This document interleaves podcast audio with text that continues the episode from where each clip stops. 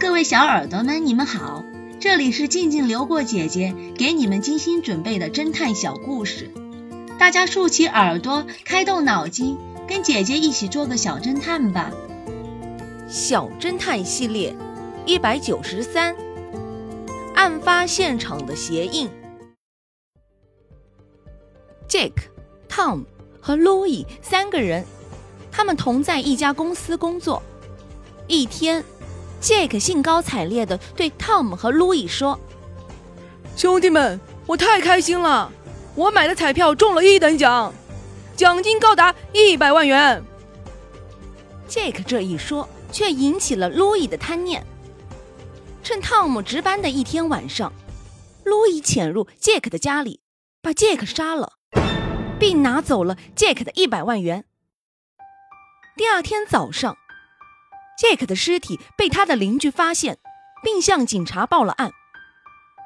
根据现场的证据显示，现场留有多个鞋印，而且这些鞋印都是属于 Tom 的。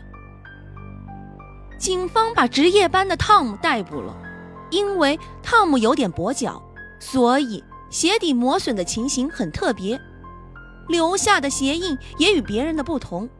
而这些特征与凶案现场留下的鞋印完全吻合，加上汤姆的鞋底确实沾有现场的泥土，所以警方毫不怀疑地将他起诉，控告他谋杀。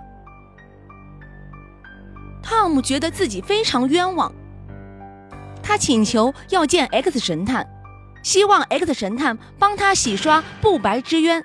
见到 X 神探时。X 神探问：“先来说说你的鞋子吧。这双鞋子是我三个月前与路易一起购买的，我每天都穿着它上班。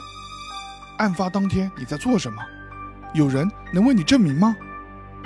案发当天，我独自一个人在公司的值班室睡觉，没有离开过半步，所以没有其他的证人。”汤姆无奈地说。X 神探仔细地问道：“你的这双鞋是一直放在值班室的吗？”“是的，所以不可能有人偷走我的鞋子。”X 神探思考了很长时间后，“Louis 是凶手，Jack 是无辜的。”警察很快逮捕了 Louis，并在 Louis 家里找到了凶器。小侦探们，你们知道 Louis 是用什么诡计？陷害汤姆的吗？现场的鞋印为什么又都是汤姆的呢？